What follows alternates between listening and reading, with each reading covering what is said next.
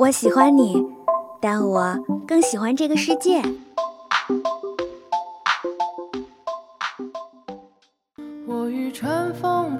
如果能与时间白头偕老，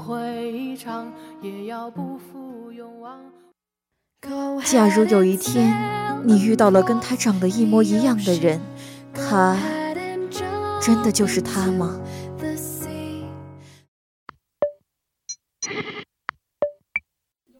是爱一个人，还是杀一场人？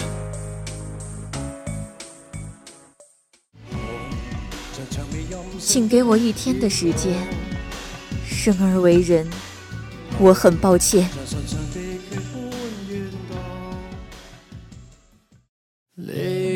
有人说，跨过黑暗就是黎明，我的黎明可能永远不会来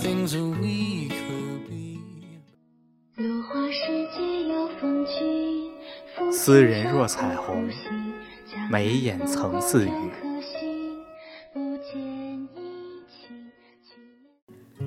没有喜欢你多久，但觉得能喜欢你好久。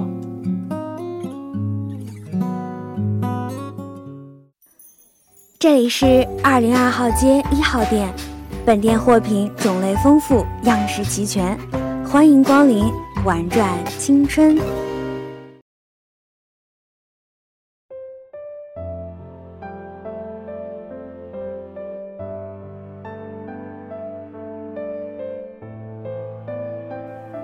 说书先生把那醒目往岸上一拍，满堂寂静。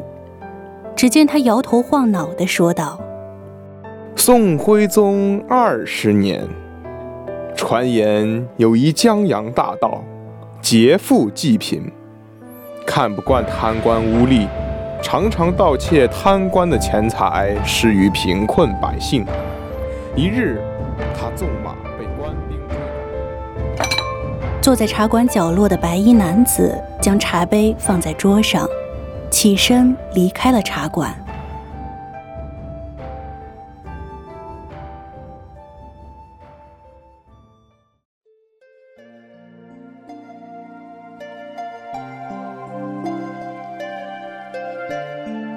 驾！站住！别跑！前面马上的黑山少年回头看了眼身后追着的官兵，勾唇笑出了声。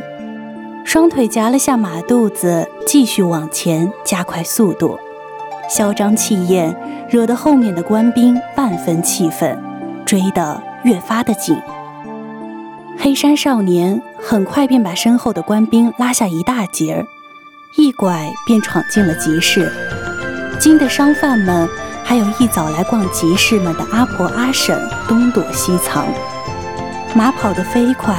带起了一黄衣女子的裙边，女子忙面色惊慌地按下去。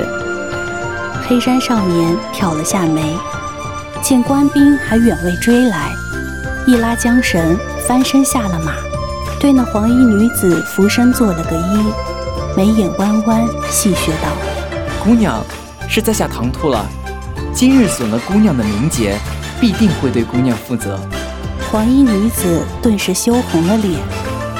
你这人，谁要你负责？少年轻薄的靠近他的耳边，低声道：“明日来听月楼找我。”少女的耳朵瞬间红得像要滴血，气恼地推开少年：“你这等徒子，好不知羞！”少年轻笑了声，见后面官兵似要追来，便跃马而上，疾驰而去。还不忘回头对黄衣女子喊道：“明日莫要忘了！”女子气得直跺脚。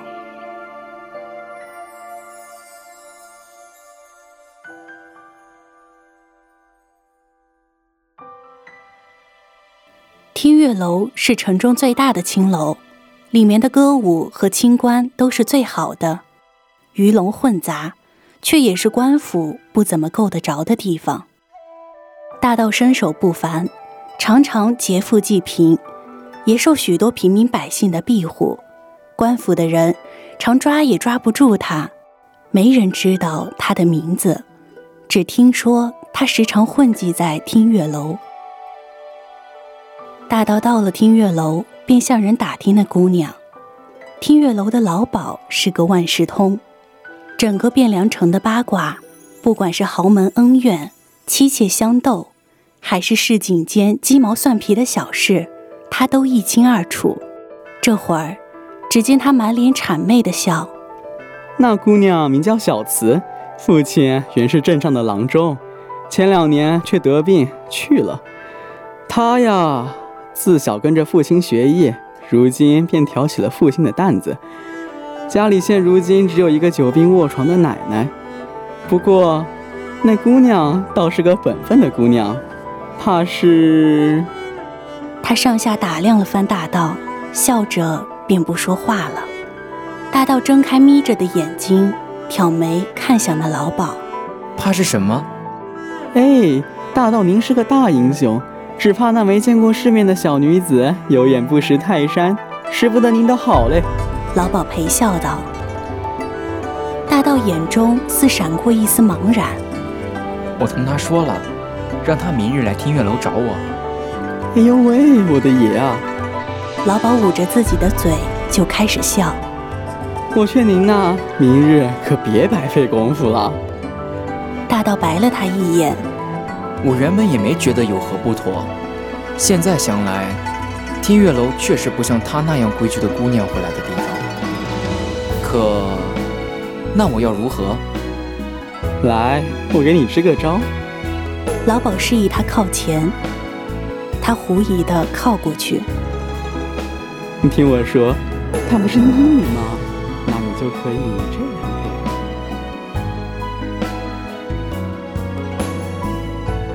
第二日，大道还是等了一天，直到太阳慢慢找不到头了，他叹了口气，莫不是真要用老鸨的办法？大道突然感到了一丝恶寒，实在是俗气的很。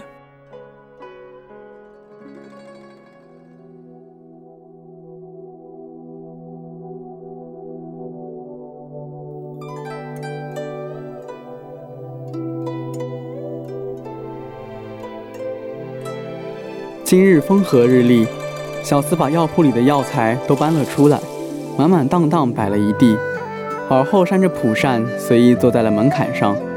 刚想喘口气，突然听到什么奇怪的声音。小厮停下挥动着的手，仔细听来，倒像是个人声。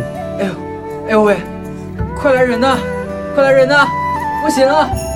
小厮放下手中的蒲扇，连忙起身。声音像是从隔壁拐角处的小巷子传来的。小厮狐疑的走过去，便瞧见了捂着肚子、蜷在角落里哼哼唧唧的大道。大道见小厮果然来了，便哼唧的更大声了些：“你，不是前世那被官兵追赶的人？”小厮停顿了下，似是想起了他那日的轻薄行径。“是是是，前日那就是我。”大道提溜着乌黑的眼珠子。嘿嘿，姑娘，昨日为何不守约？害我等得好苦啊！小厮的脸煞得通红，气恼的转身便要往回走。哎，哎呦喂！都说医者仁心，姑娘看在下如今这模样，还能做得了什么？大道又开始哼哼唧唧。小厮停下了脚步，看他那样，绝不像是真有什么大病。只是让他一直在这生缓，街上人来人往的，倒也不是办法。能走吗？小厮无奈地蹲下身，大道顿时笑成了朵花。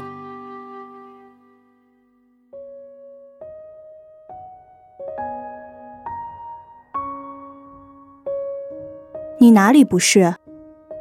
小厮把手指搭在大道的手腕上，斜瞥了他一眼。大道顿时面露痛苦状，双手捂在胸前，心口疼。哎呦！小慈收回手，起身。你这脉象强健有力，无恙的很。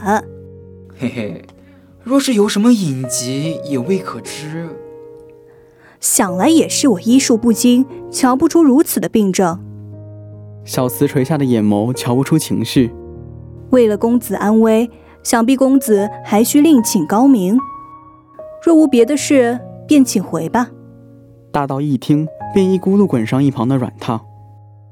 方才一时恍惚，如今到了姑娘这药铺中，倒觉得心口不怎么疼了，不疼了，不疼了，嘿嘿。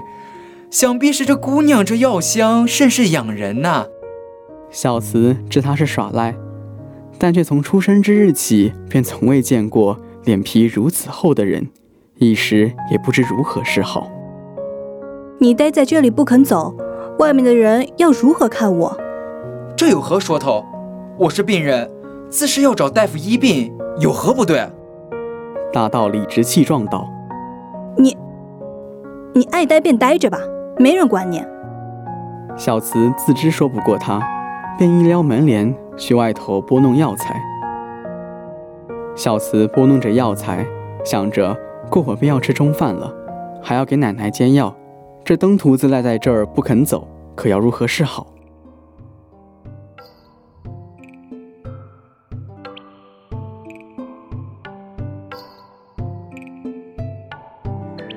太阳已经升到了正中央，小慈把要给奶奶煎的几种药材各样拾掇了点，转身便进了屋。一进屋便瞧见在软榻上睡得一塌糊涂的大道。小慈看向他的面容，光风霁月，实在不是让人苛责的模样。小慈叹了口气，放下手里的药材，去屋里拿了毯子来盖在他身上。大道在睡梦中闻到一阵浓郁的药味，睁开了眼睛，起身便看到了身上的毯子，勾唇便笑了，想着今日已叨扰许久，也该走了。觉得听月楼老鸨这法子不错，但待久了未免不会惹人厌烦，也想着回去再讨教一番。循着药味到了厨房，大道便看到了在灶台前忙碌着的身影，一旁的药炉咕噜噜地响着。若开始只是图个新鲜，那这一刻，大道便是真心真意的觉得甚好了。哎，你醒了呀？小慈回头便看到倚着门框神游的大道。哦，对了，要跟你说一声，我先走了，改日再来叨扰啦。大道说完，看小慈愣在那儿也不出声，笑了笑，便挥手转身走了。待大道走远了，小慈才回过神，愣愣地看着今日特意多做了的饭菜。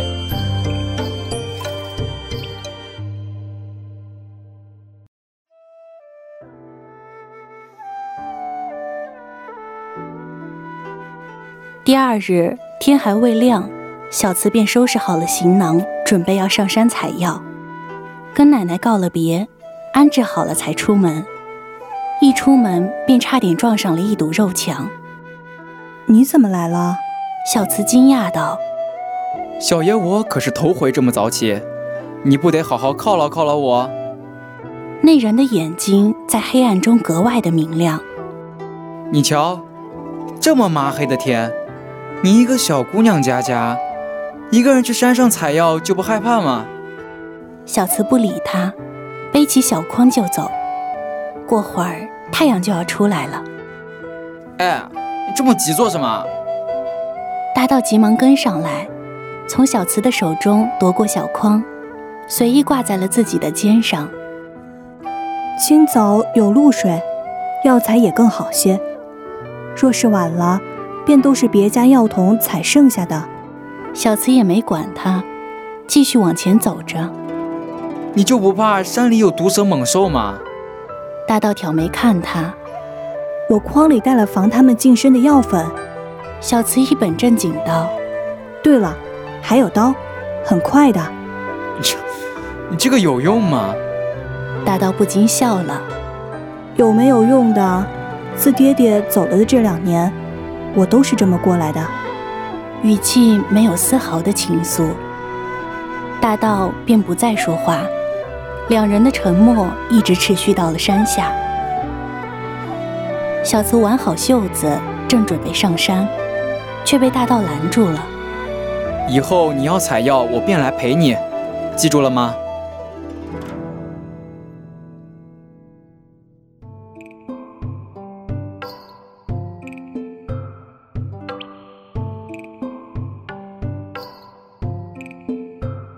今日的药采得甚是顺利，太阳还未下山，便已满载而归。大刀送小慈回到家，正打算告辞，你今日吃完饭再走吧。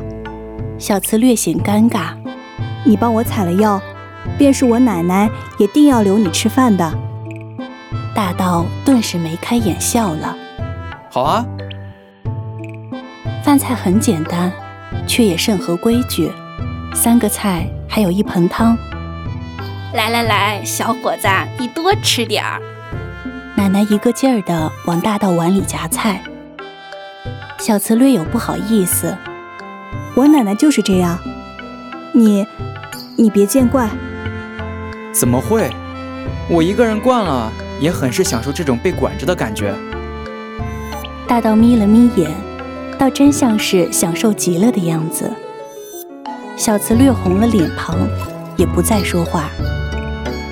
饭后，大道同奶奶告了辞，便起身要走了。小慈送他到了门外。今天还是要谢谢你。说什么谢不谢的？我瞧上你了，想讨你做老婆，对你好是应该的。这人果真是正经不过一小会儿。小慈也不同他争辩，只道：“你快走吧。”嘿嘿，我明日还来。大道越发的死皮赖脸，见小慈做事要打他，便转身一溜烟没影了。小慈正冲了会儿，便推门进去了。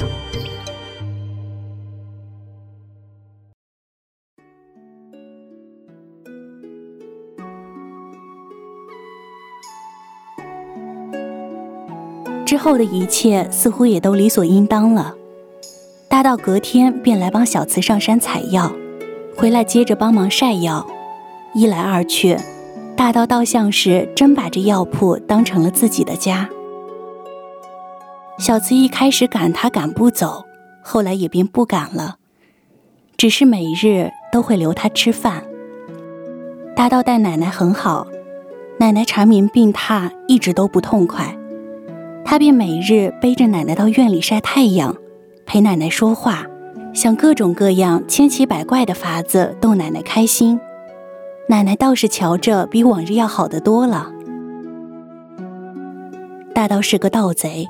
小慈知道，但小慈不懂这些，也不想懂。他只知道大道对他好，他一日日的离不开他了，而且他也想对他好。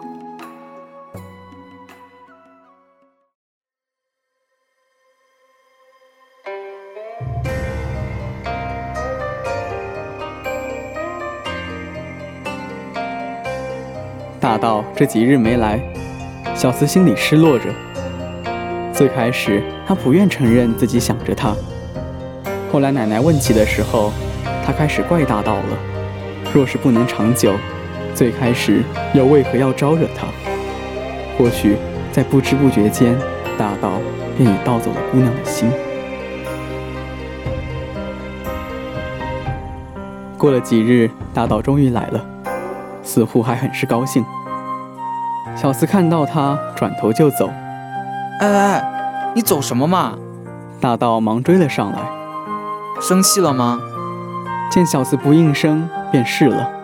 好了好了好了，不气了不气了。我这不是来了吗？嘿嘿，你瞧这是什么？大道嬉皮笑脸道，从怀里拿出几颗小小的夜明珠。这是什么？这样好看？小慈到底是女孩心性，一下子便被吸引了过去。这个呀是夜明珠，大道看起来甚是自豪。夜明珠是什么呀？小四盯着夜明珠仔细的瞧，好奇的问：“呃，夜明珠就是就是一种珠子吗？”大道挠了挠头：“那是弹珠吗？”差不多吧。那可以弹山雀吗？啊！大道没想到小四会如此问，一时不知作何回答。嗯，不可以吗？也是，这样好看的珠子弹山雀倒真是可惜了。可以，谁说不可以？只要你喜欢，做什么都可以。真的。啊？于是，这两个肆无忌惮的年轻人便爬上了院里的枇杷树，拿着世人视为珍宝的夜明珠弹山雀，实乃惊世骇俗之举。不知不觉，太阳将要西下。走，我今日带你去吃小巷的面，每次路过闻起来都特别的香。大道突发奇想，那奶奶怎么办？我们快一些，赶天黑前回来，或者可以买了面给奶奶。大道说完，从树上一跃而下。小巷面摊上的人很是多，好容易才找到位置坐下。面端了上来，香气四溢，二人均一言不发，认真的吃面。面吃完了。还打包了一份带给奶奶。大道照例送小慈回家，快到家门口的时候，一直未曾说话的小慈转过了身。以后不许再这样，让我寻你，寻不到。嗯，好。大道答应的好好的。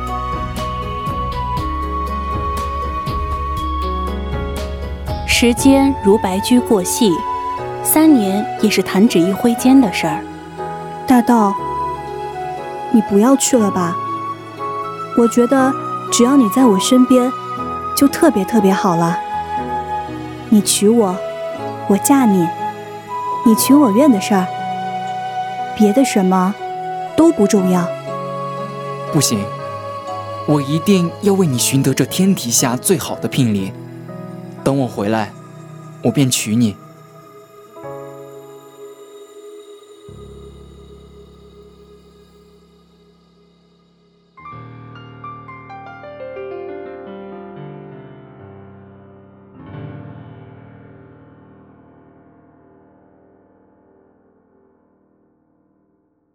元一一二六年，大道要娶姑娘为妻。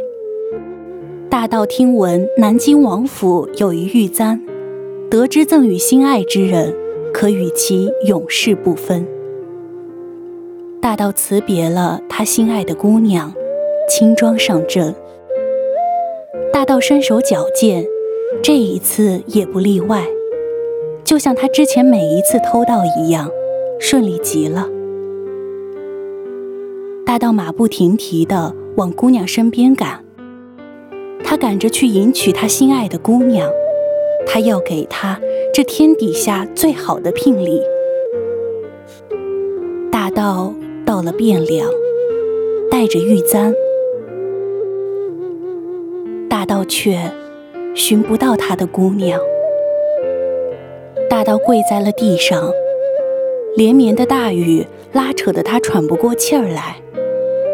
早在途中，他便听闻金兵攻陷了汴梁，一路烧杀抢掠，民不聊生。他一边马不停蹄地赶回汴梁，一边祈祷着小慈一切安好。可如今，他的姑娘没了，房子没了，什么都没了。只剩下一棵被烧焦了一角的枇杷树。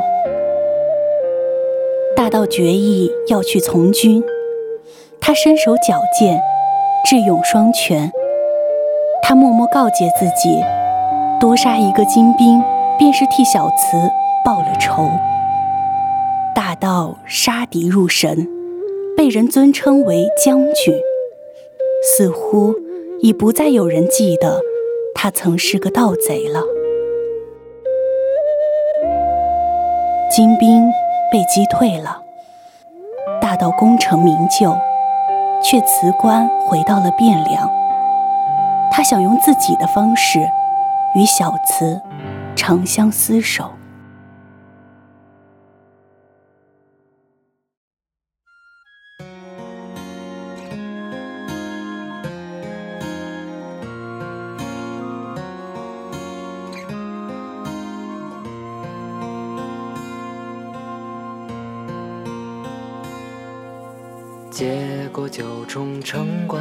大道肝肠寸断，悔不该留下姑娘一人，也恨自己原先天真的以为道义有道，如今却信了道即是道。或许无论是否劫富济贫，终究不会有好下场。害不得自己，却终究要累及他人。